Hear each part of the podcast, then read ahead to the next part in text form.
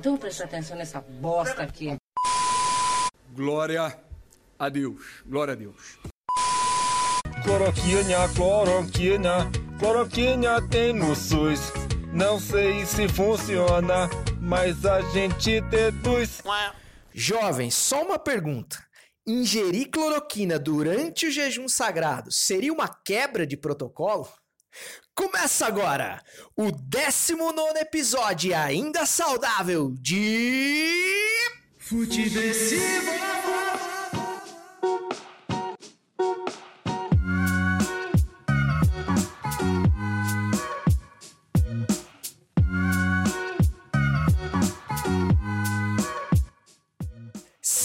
muito bem-vinda, seja muito bem-vindo. Eu sou César Cartoon e esse é o Futiversivo 19, que chega com todo o saudosismo e a sagacidade necessárias para sobreviver à Brasileia dos novos tempos, um lugar onde o presidente faz papel de médico e o vereador faz papel de presidente. Lembrando que você pode e você deve, por que não, falar com esse programa através do Futiversivo, e-mail do Futiversivo, futiversivo.gmail.com para dilemas existenciais mais longos, enfim, textos mais graúdos, ou de maneira mais direta e, por que não, intimista ali no arroba César Cartoon, Cartoon com U e M de Maria, ali pelo meu Instagram que você pode mandar um direct ali falando o que você achou do Futiversivo, do episódio, cobrando a publicação do episódio, por que não? Porque sexta-feira eu tenho cada vez publicado o episódio mais tarde, até por conta de filmar, além de só gravar o áudio, isso traz uma complicação técnica ali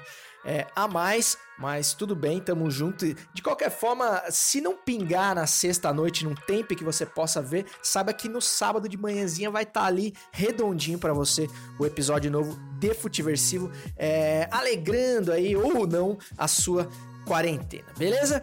É, dito isso, no episódio de hoje eu vou falar, eu vou tentar preservar um resquício de sanidade mental que me resta e vou ficar de boinha lá em 82, matando as saudades do que não vivi já era nascido, mas enfim, não tenho lembranças daquela Copa Mágica. Então o episódio de hoje terá sim muita nostalgia, pegando carona aí no, no, no hashtag faixa especial da Sport TV, que se debruçou essa semana sobre a mítica seleção de 82. Então vou falar muito disso no episódio de hoje.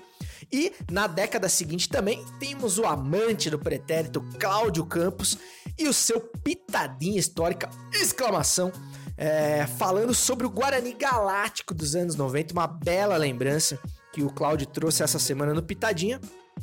Mas claro, né, quando a coisa já tá ficando legal demais para ser verdade, a gente tem sempre mais um gol da Alemanha para mostrar é, que o mundo não é tão belo assim, jovem mancebo. E hoje vamos falar de um tema light, um tema tranquilo no gol da Alemanha, que é campo de concentração. E não, eu não falo aqui da bucólica Granja Comari nos Alpes Cariocas, certo? É, lembrando que esse episódio está sendo gravado no dia 10 de abril de 2020, uma sexta-feira santa para os que creem, e eu aproveito essa data sagrada para lembrar que hoje se completam 758 dias da morte da Marielle Franco e do Anderson, sem que a gente saiba nem quem mandou e nem por que mandou matar a vereadora do Rio de Janeiro e o seu motorista na, na ocasião.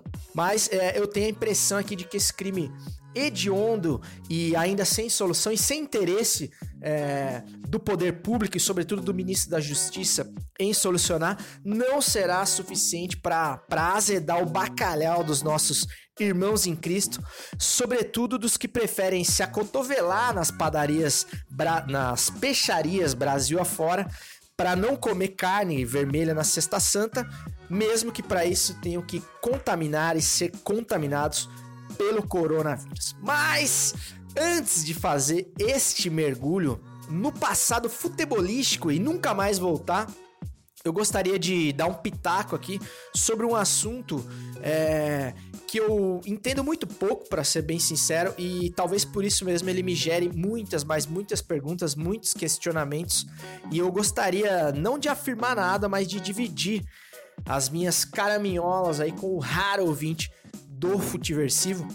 É, falar de economia, de soluções para a crise, soluções econômicas, essa, essa equação a qual nós temos sido submetidos entre economia e vidas, né? Sobretudo quando se diz, quando se fala sobre confinamento, sobre, sobre isolamento social e sobre a, a famigerada quarentena.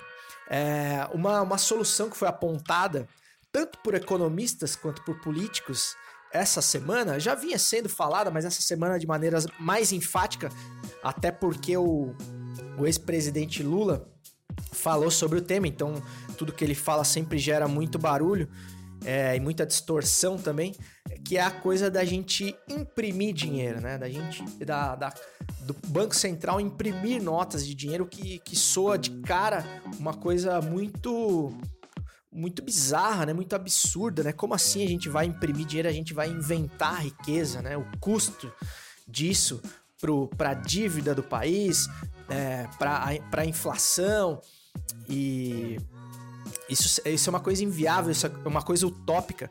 Isso me chama muita atenção, sobretudo para mim, que repito, sou leigo no assunto, né? Isso me gera algumas perguntas, né? Porque quando um cara como o Lula né, é, fala esse tipo de coisa, é muito comum a gente levar para o caminho da chacota, ou enfim, do, né, do, da, da, apologia ao comunismo, da vitória socialista, né, de dividirmos as, as mansões, as, as casas dos trabalhadores brasileiros com trabalhadores sem terra, enfim, todos esses fantasmas vêm à, à mente aí, sobretudo dos, dos liberaloides brasileiros, né?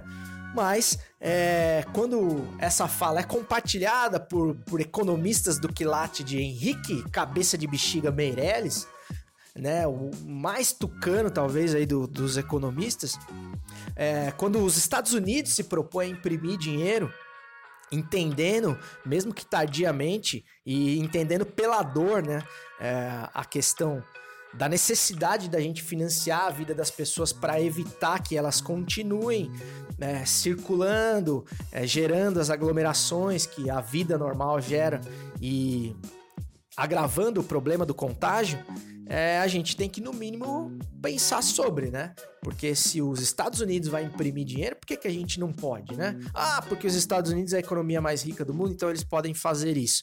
Mas economistas defendem que a gente pode sim e que a gente tem dinheiro para fazer isso aqui no Brasil, né? Então, quando a gente fala de invenção de riqueza, outra coisa que me vem à cabeça também é a coisa da, da bolsa de valores, né?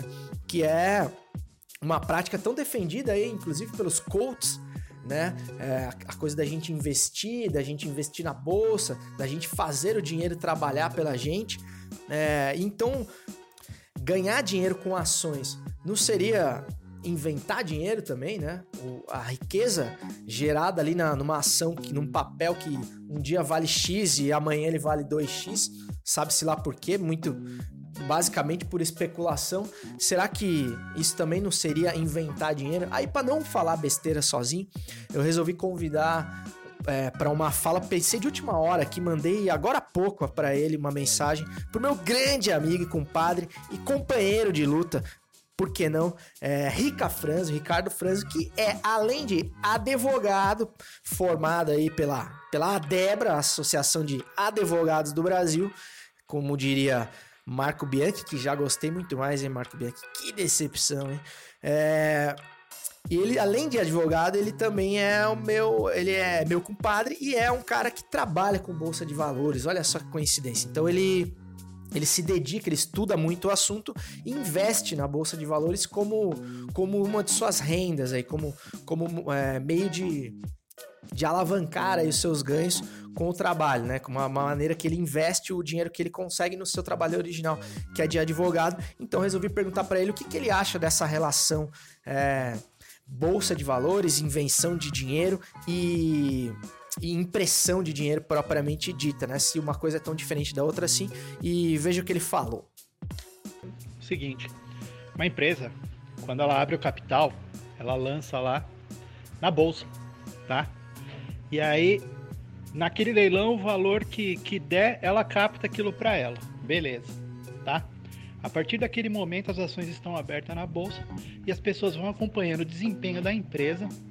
Ela paga rendimentos né? Pode ser mensal, bimestral, trimestral, tem empresa que paga semestral e assim vai, né?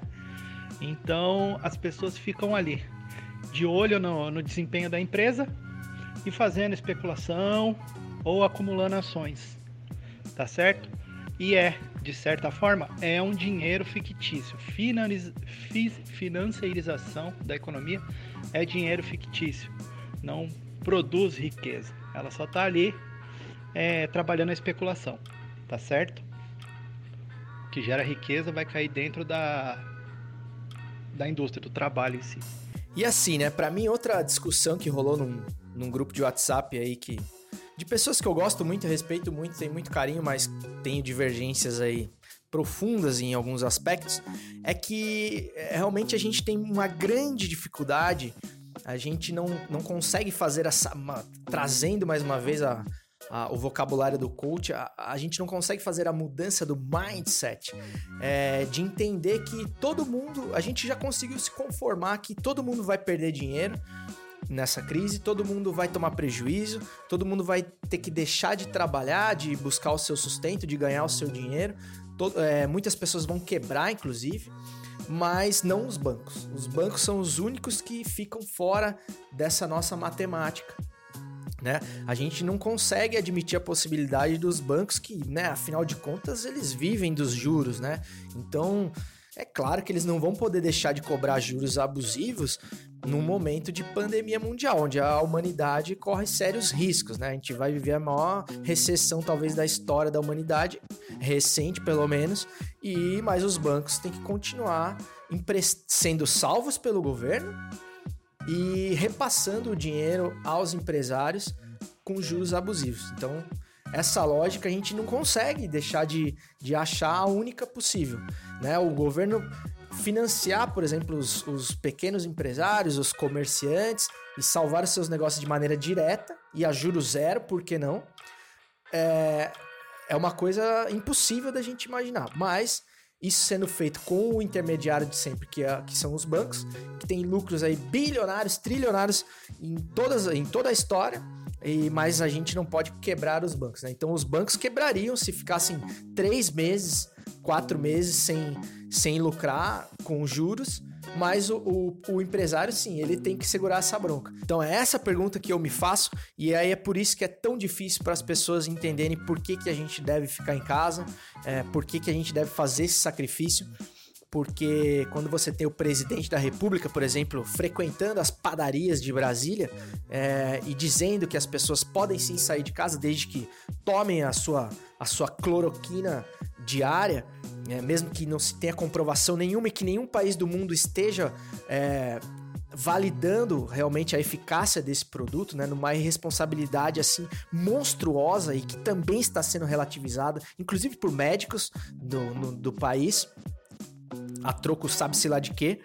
E é que a gente entende um pouco o desespero das pessoas e a gente tem essa dificuldade de enxergar outras soluções para o problema que não seja o sacrifício das pessoas que sempre se sacrificaram e inclusive para pagar os impostos que deveriam estar sendo usados agora como reserva que nós mesmos construímos, ou seja, até isso existe uma dificuldade enorme da gente entender que esse dinheiro repassado à população agora com muito né, com muito pesar pelo ministro Paulo Guedes e pelo governo, com um atraso que custou vidas, é, é na verdade a riqueza que nós construímos, ou seja, é para isso que esse dinheiro existe, mas a gente tem essa dificuldade de, de conseguir, enfim, é, entender, é, é, o complexo de vira-lata nível hard, assim, né? A gente não consegue entender que esse dinheiro é nosso, cáspita.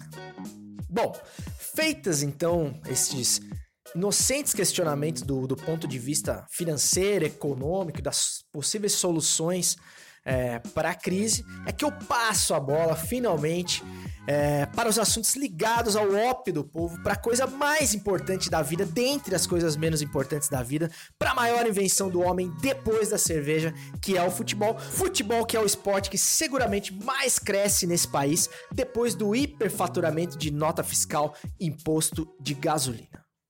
Levantou para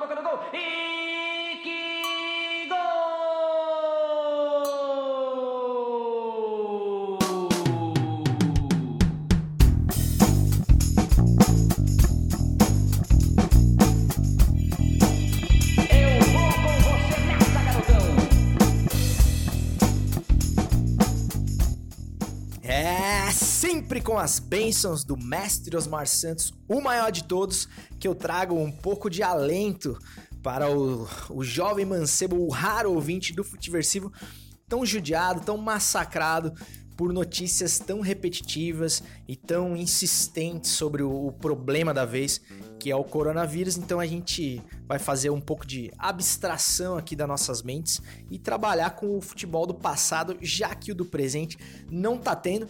E antes de chamar o Pitadinha Histórica dessa semana, eu queria falar um pouco sobre a assertiva faixa especial da Sport TV, que tá se dedicando aí a trazer jogos históricos, aí sobretudo da, da história da seleção brasileira em Copas, né? Então nas semanas passadas nós tivemos a Copa de 94, Copa do Tetra, Copa de 98, é, com, com a derrota do Brasil para a França na final e tudo mais. É, e essa semana nós tivemos o creme do creme do futebol mundial, do futebol nostalgia. É, que foi a exibição na íntegra dos jogos da Copa de 82. Ainda tá rolando, né? Mas essa semana eu tive o prazer de, de degustar, de saborear aí pelo menos dois jogos da primeira fase dessa seleção mágica que está no imaginário de todos nós, né? E é muito legal você poder assistir além dos melhores momentos, dos gols, você se dedicar a assistir os jogos inteiros Primeiro, porque tem muitas coisas que a gente não lembra, né? Por exemplo, eu sou de 81, então eu não vi a seleção de 82 é, em loco, ao vivo, no, no acontecimento do, do fato, né? É, mas vi então muito por, por na TV, primeiramente, por, por replay, quando sempre quando se fala de Copa do Mundo, se lembra dessa seleção que deixou marcas profundas né, no, no, no âmago do, do futebolista brasileiro é, da, da, da, pena dessa seleção que encantou o mundo não ter concretizado, né, não ter validado o seu futebol com um título. E muita coisa se esquece, né? Por exemplo, quando você vê os jogos inteiros, você nota que essa seleção também errava passes, também tinha erros de construção, cometia erros de, de marcação, erros táticos, tanto que é uma seleção que, que sofreu bastante, sofreu gols, né? Quase todos os jogos. É uma seleção que no, nos dois primeiros jogos saiu perdendo, enfim. Tinha um goleiro muito contestado, que é o Valdir Pérez. E aí eu fico pensando, pô, será que isso é um estigma do, do Valdir Pérez injusto, assim como era o do Barbosa, né? Que tomou um. Em 50, que tomou um gol que nada de frango tem, mas ficou estigmatizado é, injustamente e pagou a vida toda por isso. Mas no caso do Valdir Pérez, a gente vê ali que ele realmente destoava daquela seleção. Era um goleiro com história, né? Um goleiro campeão brasileiro, goleiro tido como aí pegador de pênaltis e tudo mais, mas só de você ver aquela a linha do Brasil ali na hora do hino, você vê ele às vezes ao lado do Sócrates ali, o Sócrates era muito maior que ele, um cara que não tinha é, estatura, estatura literalmente falando, para assumir a camisa 1 da seleção brasileira, na minha humilde opinião, né? É, e realmente ele deixava muito a desejar. E você tinha outros goleiros, né? Tanto o Carlos, que estava no banco, quanto o Leão, que não foi convocado, já estava ali no, mais pro. Já tinha passado do seu auge o Leão, mas ainda assim era mais goleiro, na minha opinião, do que o Valdir Pérez. Então realmente deixou muito a desejar e fez muita falta na hora em que a gente precisava de um, de um goleiro extra classe, né? Porque realmente essa seleção é uma seleção que, que se expunha muito e também era atacada. E o mesmo vale para centroavância, né? O perseguido, contestado Serginho Chulapa. Realmente você assistindo os jogos inteiros, é, não dá para defender o Serginho, cara. Infelizmente, quando a bola chegava nele, a jogada geralmente acabava. É um cara que realmente não tinha técnica, quase nenhuma, sofrível o Serginho com a bola no pé. Realmente era um jogador de contato, um jogador que precisava, que talvez fosse muito mais útil na Copa anterior de 78, onde a seleção brasileira tinha uma seleção dita mais física, né? Uma Copa de contato mais físico. Então realmente é, atravessava o samba em 82, o, o Serginho. É, justiça seja feita aqui, né? Um dos gols mais bonitos dessa jornada da seleção brasileira em 82, o gol do Éder, que também é um cara que é menos falado do que o Zico, do que o Sócrates, do que o Júnior e é um cara que jogou demais, um dos melhores para mim, é um dos caras mais encantadores, com uma perna esquerda assim muito precisa, o, o Éder Aleixo do Atlético Mineiro. E ele um dos gols mais bonitos, que é aquele de cobertura contra a Escócia, se não me engano, o passe foi do Serginho, um dos poucos passes certos do Serginho Chulapa naquela Copa, então faço aqui essa pequena ressalva, mas realmente o Serginho indefensável, até porque nós tínhamos no banco ninguém menos do que Roberto Dinamite. E tínhamos deixado de fora por questões muito mais políticas do que do que futebolísticas, o grande Reinaldo, também do Atlético Mineiro, um dos maiores centroavantes da história desse país, que foi um cara sempre muito posicionado politicamente, perseguido pela ditadura, e uma das coisas que ajudou com que esse indomável Reinaldo ficasse de fora desse grupo foi esse fator extracampo. Não que o Serginho fosse um cara lá muito domesticável, mas o Tele Santana por motivos que eu desconheço, gostava muito dele e acabou bancando o Serginho em detrimento de outros talentos, de outros jogadores muito mais talentosos na centroavância do Brasil. E outro deles aí, por questão de contusão, foi o nosso Carecone, né? Esse realmente, se tivesse jogado, eu me arrisco a dizer aqui que dificilmente esse, esse título teria escapado das mãos brasileiras, porque o Careca era muito diferenciado e casaria, cairia como uma luva naquele time que já era fantástico, né?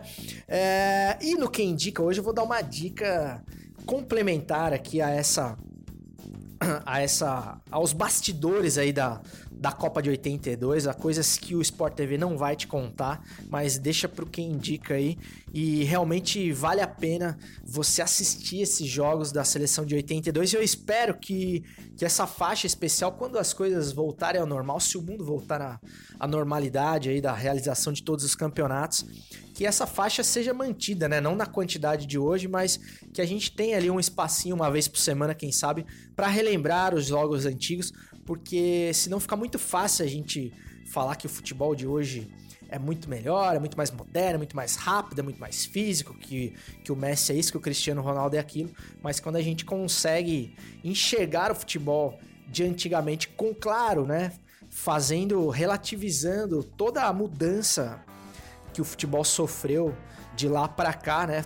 Tentando fazer essa, essa difícil conexão com o futebol daquela época, com a concepção física dos jogadores daquela época, com os gramados, com a bola, com a, com a evolução tática, né? Que não, que não pode evoluir se o tempo não passa, né? Então você não tem como ter o um entendimento de um jogo 30 anos antes, né? Ficaram mais 30 anos estudando o, o jogo para a gente chegar nas soluções táticas que temos hoje. Então a gente precisa levar tudo isso em consideração quando a gente vê um jogo de 1982, né? Mas realmente o que aqueles caras, os caras já faziam naquela época é de, é de impressionar qualquer um, qualquer amante do esporte bretão.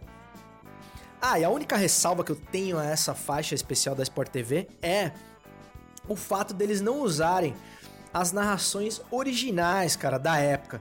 É uma coisa que realmente tira muito da emoção e da viagem que a gente busca fazer no tempo quando a gente vê esse tipo de jogo, né? Não tem como você comparar uma narração em loco do Luciano do Vale no auge da forma, é, narrando ali os acontecimentos enquanto eles estão acontecendo a um narrador do, dos dias de hoje, primeiro pela qualidade incomparável né, da, das duas coisas, é como comparar a seleção de 82 com a seleção de 2020.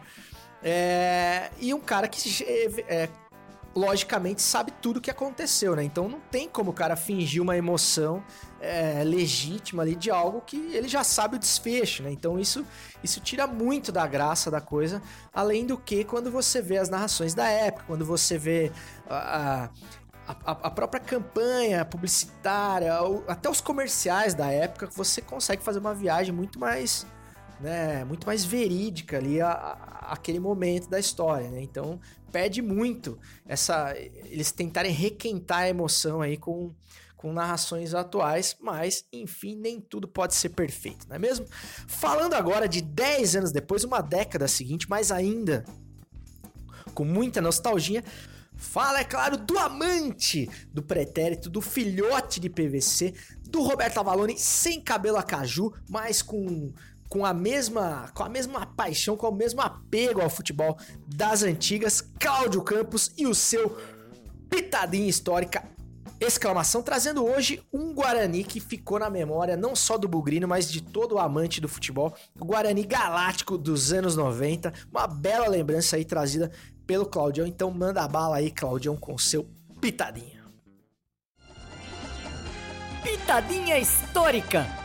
Reticências, três pontinhos, fecha conchetes, abre aspas, underline, interrogação.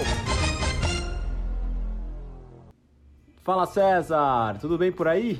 Cá estamos para mais uma pitadinha histórica.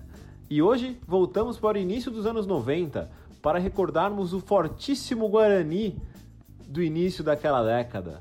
Né? Aqueles anos que ficaram marcados pelas revelações da base do clube e também pelas loucuras das negociações do presidente Beto Zini. O Bugre inicia a jornada ao voltar para a Série A em 92 e naquele ano mesmo já demonstra sua força contra os grandes da capital, quando vence o Palmeiras por 5 a 2 numa atuação de um jovem que veio do Tanabi chamado Edilson. Sim, ele mesmo, o Capetinha, acabou com o jogo e, claro, né, gerou interesse do Palmeiras que começava ali a sua parceria com a Parmalat. E nosso primeiro áudio de hoje é deste jogo, do gol de Edilson, na voz da lenda Silvio Luiz. Deu uma clareada do lado de cá, Edu Lima. Olha o pouco chegando, preparou o sapato da linha, Edilson pode bater.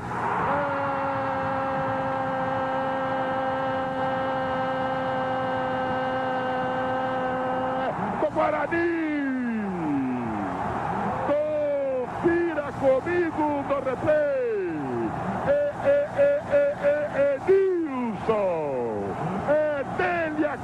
Camisa número 10. Este não foi o único jogo daqueles anos que o Guarani humilhou um grande daqui de São Paulo, não. Tá? Em 1994, o Guarani goleou o Corinthians por 4 a 0 pelo Paulista, no jogo que marcou o encontro de Marcelinho e de Jalminha, depois da saída deles do Flamengo. E na caminhada da equipe até as semifinais do Brasileiro, o time que contava com o amoroso Luizão, campeões da Copinha pelo Guarani naquele ano, goleou o Santos por 4 a 0 e nas quartas do Brasileirão eliminou o São Paulo com uma atuação de gala do jovem atacante Luizão. E é com esse áudio, né, desta partida contra o São Paulo que eu me despeço. Narração de Galvão Bueno, gol do jovem Luizão. Um abraço e até semana que vem. São Paulo, classificado por índice técnico, enfrenta o Guarani.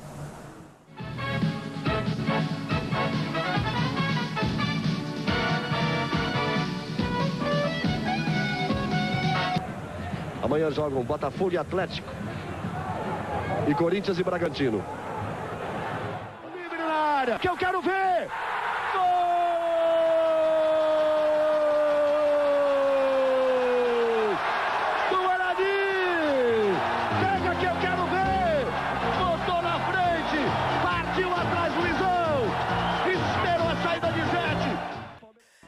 Isso aí, grande Cláudio Campos, bela sacada esse, esse Guarani dos anos 90. É um Guarani que, que a gente tem muito fresco ainda na memória, principalmente quem é mais ou menos dessa geração que viveu ali a adolescência nos anos 90, porque foi um Guarani que deixou sequelas, vamos dizer assim, deixou muito boas sementes é, a, a, aos times grandes da capital de São Paulo ali nos anos seguintes, né? Aquele Guarani foi praticamente a base do Palmeiras Parmalat, é, segunda geração que viria depois e até da primeira, né? Com o Edilson Capeta, o Capeta, é, que jogou demais pelo Guarani, surgiu para o futebol brasileiro, é, saindo da Bahia pro Guarani e o, e o centroavante Luizão, né, que depois fez história tanto no Palmeiras quanto no São Paulo, quanto no Corinthians.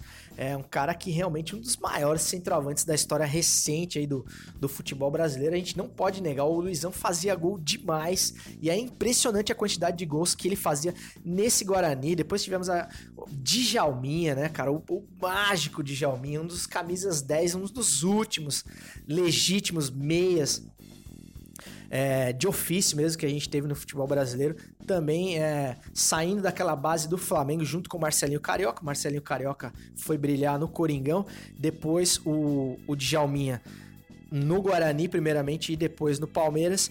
É, e teve inclusive esse encontro aí que o Cláudio trouxe dos dois, um pelo Corinthians, outro pelo Guarani.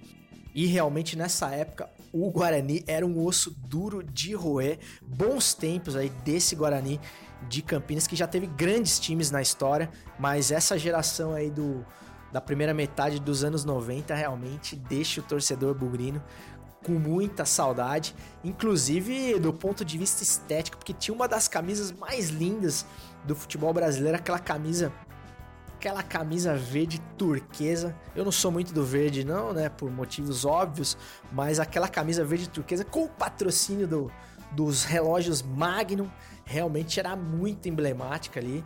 Ah, tempos de marcas d'água, né? Mas enfim, para estética noventista era uma das mais bonitas com certeza. Então fica aí essa lembrança maravilhosa aí do Cláudio Campos e o seu pitadinha histórica. Mas é claro, quando a gente já começa a achar o mundo mais belo, começa a lembrar de coisas boas do passado, vem o presente e nos mostra que invariavelmente, semana após semana, dia após dia, tem sempre um novo 7 a 1, tem sempre um novo gol da Alemanha, porque esse 7 a 1 moral insiste em nos visitar e infelizmente a cada semana tem mais e mais pautas para falar nesse quadro do Futiversivo.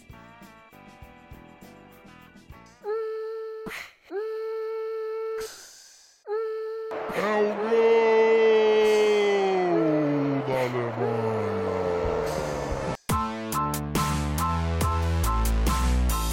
Covid-19. Marcão do Povo sugere campo de concentração a pacientes. Tá de parabéns.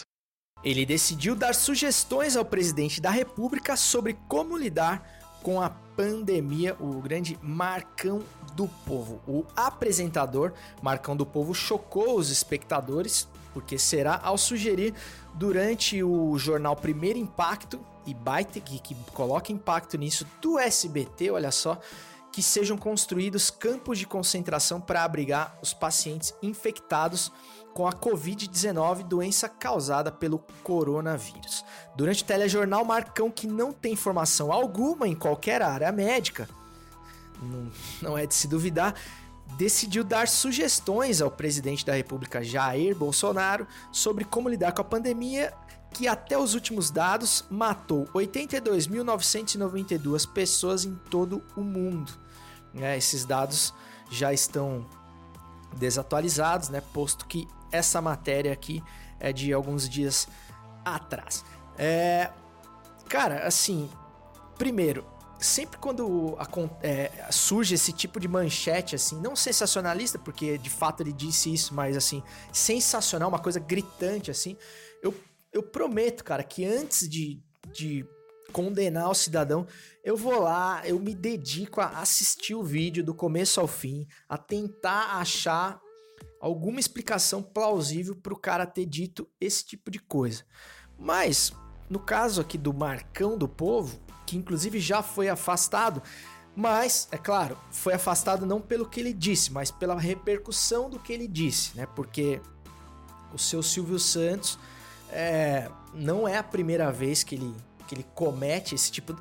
Se não ele, propriamente falando, os seus, o elenco da sua televisão né? E ele busca esse tipo de polêmica, esse, esse tipo de choque, muito pautado, né, pela, pela boa vontade que ele tem de grande parte da opinião pública, pelo fato de ser um apresentador icônico, histórico da televisão brasileira, pelo fato é, de já estar tá numa idade avançada, onde lhe é permitido aí alguma, alguns devaneios que a outras pessoas não seria permitido.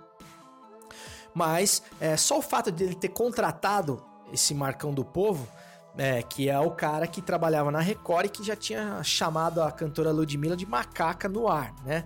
Então, assim, já é, um, já é reincidente esse, esse Marcão. E ele não usa esse tipo, pode ter certeza que ele não usa esse tipo de termo como campo de concentração à toa. Seria muito ingênuo da nossa parte pensar isso. É, seria tão ingênuo quanto a gente achar que foi uma coincidência o finado Roberto Alvim ter usado a, mes a trilha do Wagner, a mesma trilha que, que Hitler utilizava nos seus pronunciamentos, que o, que o, que o Goebbels, né, o, enfim, o responsável pela comunicação do, do, do, partido nazista utilizava nos seus pronunciamentos. Seria a mesma, o mesmo tipo de inocência. Esse, esse tipo de cara não fala não fala isso à toa, né? Por mais que depois ele dê aquela penteada e, diz que, e diga que, que seria um, né, um espaço com, com médicos treinados, um espaço propício né, para receber essas pessoas infectadas e que daí elas deixassem de atrapalhar quem? Quem? O andamento da nossa queridíssima intocável economia, né? Para que as pessoas pudessem voltar a trabalhar. E aí, assim que alguém tivesse algum tipo de sintoma, ou que tivesse o diagnóstico confirmado, né? Posto que ele não deve ter sido informado que a gente não tem nem condição de testar as pessoas da maneira que a gente deveria testar. É, e elas fossem então é, realocadas nesses, nesses lugares mágicos. Acho que ele assistiu aquela série 3%, né? E ele ficou com esse imaginário na cabeça, assim, né? A gente levaria essas pessoas para uma espécie de mar alto, assim, do, do Covid, e essas pessoas ficariam lá para que a gente pudesse ganhar dinheiro em paz, né?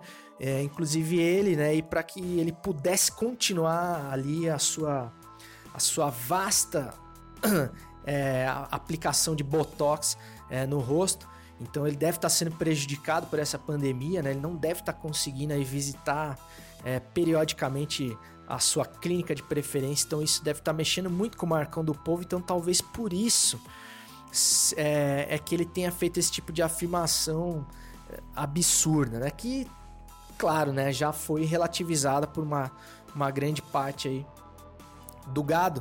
E mas enfim, é, é impressionante é, quando é, que essas falas, né, mal interpretadas, elas sempre vêm desse mesmo tipo de pessoa, né, cara? Por que, que são sempre esses caras que cometem essas, essas gafes, assim, e fazem essas associações é, com termos, assim, que a gente deveria ter apagado há muito tempo é, do nosso vocabulário, né? Então, realmente não dá pra, pra de nenhuma forma, assim, passar um pano pro Marcão, por mais bem intencionado que a gente seja e realmente pessoas que cometem esse tipo de, de atrocidade verbal devem ser realmente afastadas para sempre, cara, dos meios de comunicação, porque essas pessoas são muito danosas, né, cara? Porque elas realmente não têm a menor noção de que elas estão falando com, com muita gente num programa de alcance nacional e realmente sem nenhum sem nenhum tipo de preparo, sem nenhum tipo de apoio é, sabe, científico, apoio médico. É, o cara inventa uma teoria completamente estapafúrdia, completamente é, absurda e lança no ar como se isso não tivesse consequência nenhuma. Então, muito bem feito que o seu Marcão tenha sido afastado e possa aí ter agora sim uma quarentena digna de algum tipo de reflexão. Quem indica? Chegando! Quem indica, quem indica aquele quadro do Futiversivo que se propõe aí, que tem a pachorra, que tem a petulância de dizer um conteúdo para você ouvir, para você assistir, para você ler durante essa quarentena ou durante qualquer momento de ócio aí que você tenha no seu dia. É, a gente sabe que a oferta é muito grande de conteúdos, né? E mas muitas vezes falta, falta uma curadoria, né? Falta uma indicação para você realmente é, escolher alguma das tantas opções que a gente tem e eu me proponho aqui humildemente a, quem sabe, dar uma dica de um conteúdo que você talvez ainda não conheça ou validar um que você já conheça. E a minha indicação de hoje, como eu já tinha dito aí no, no bloco anterior do Futiversivo, é, ela vem para acrescentar ali a, a, faixa especial da Sport TV sobre a Copa de 82, sobre a saudosa Copa de 82 e aquela seleção mágica.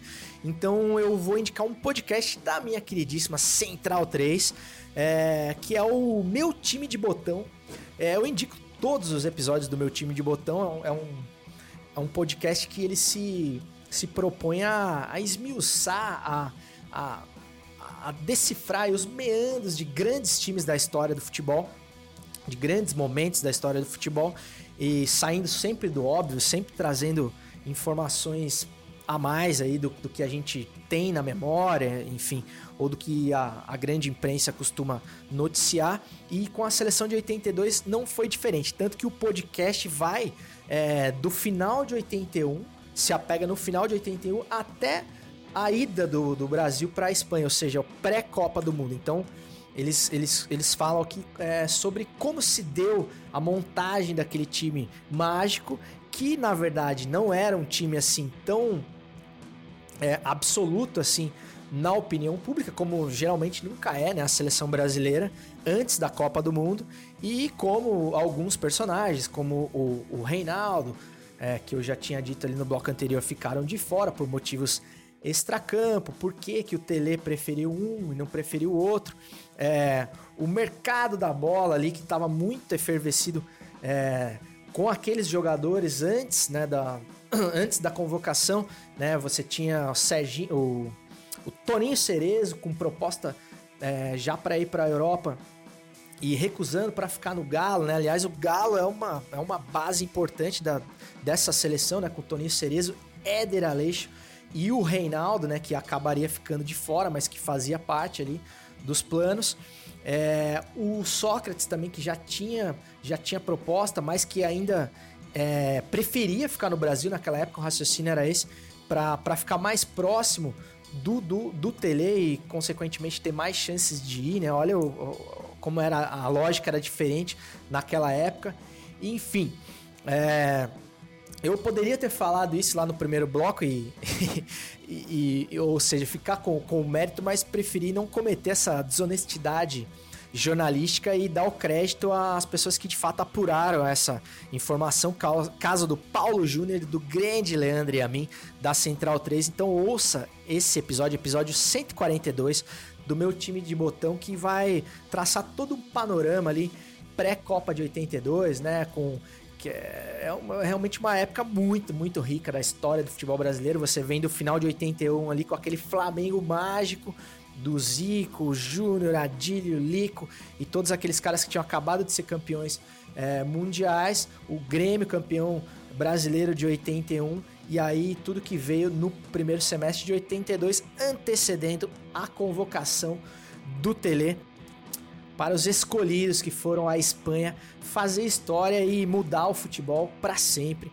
Isso, esse título ninguém tira dessa seleção. Beleza? Feito o primeiro que indica aqui o, o que indica entretenimento é, do Futiversivo, vamos ao segundo quem indica que é o que indica mais funcional, diria assim. Aliás, um que indica muito muito pertinente assim quando você quer já tocar o foda-se naquele grupo de WhatsApp que onde, onde paira o, a, a, fake news e, a, e, as falácias tão comuns ao, ao, ao gado bovino brasileiro. É, então você já pode jogar sem, sem, sem medo de errar quando você tiver para dar o foda-se final. O link dessa reportagem, não é a reportagem, é, a reportagem de verdade, tá? De, de uma reportagem graúda do, do grande, do, do monstro Lúcio de Castro, é, de manchete que diz: Notas fiscais revelam superfaturamento do ainda do então deputado Jair Bolsonaro em reembolsos da verba de combustível. Então é uma é uma reportagem assim saborosa, né? Eu diria com, com fartas provas, com documentos. Eu tô falando de documentos, tá? Não tô falando de do blog do fulaninho lá que vai escreve o que ele bem entende.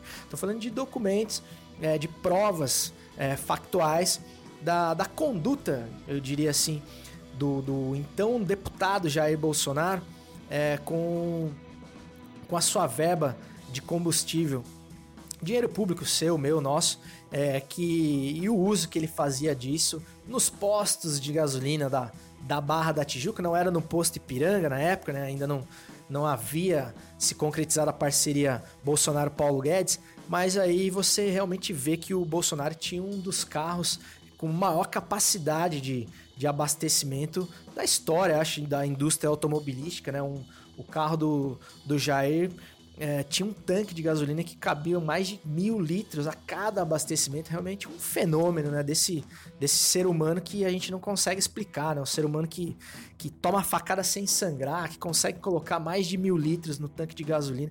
Então, realmente, um cara. É, é um ungido, realmente, de Deus, Jair Bolsonaro.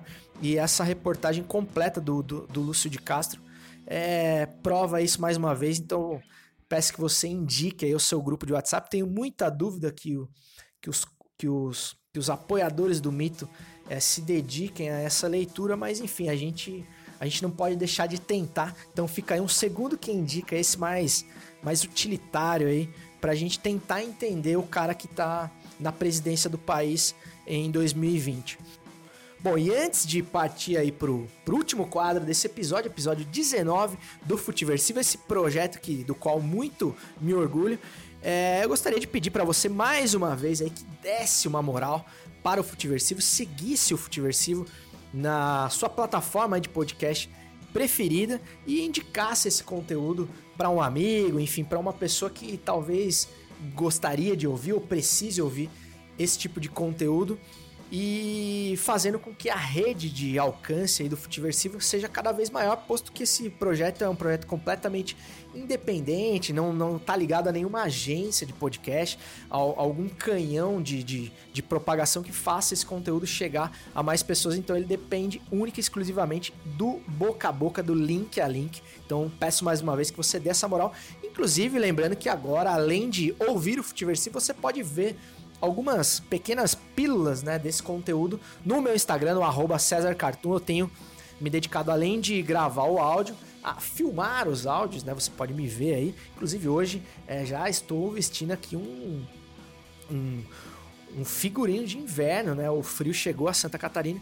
Então você que prefere ver além de ouvir, pode também conferir ali algum, algumas partes do Futiversivo selecionadas no meu Instagram, mas o grosso do conteúdo, é, o, a íntegra do Futiversivo continua apenas para áudio na sua plataforma preferida de stream, beleza? E falando na família, vamos passar agora do nome do pai para o nome do filho, porque tá na hora do fantástico mundo de Carluxo. O fantástico mundo de Carluxo. Quem conhece os segredos da imaginação não se perde, nem perde a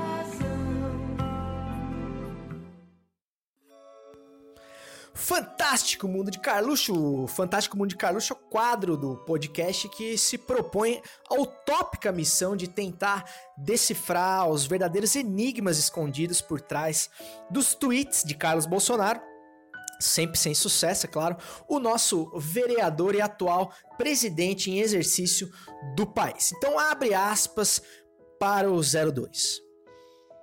O presidente se mostra novamente um líder conduz mais um problema contra tudo e todos, com inteligência e visão de águia. Então, os urubus surgem dos esgotos e se vangloriam, quando antes não davam um pio de apoio, enquanto as hienas pretendiam novamente matá-lo covardemente. E fecha aspas é, para essa pérola, né? Para essa realmente ódio ao pensamento Olavo Planista Raiz, e é com essa pérola do mestre dos magos, a brasileira, que eu declaro inaugurado oficialmente o feriadão de Páscoa, desejando que você consiga encher o tanque do seu carro com menos de mil litros de combustível, porque o Capitão Corona não conseguiu. Até semana que vem, proteja-se também do vírus da ignorância e segue o jogo! marcar.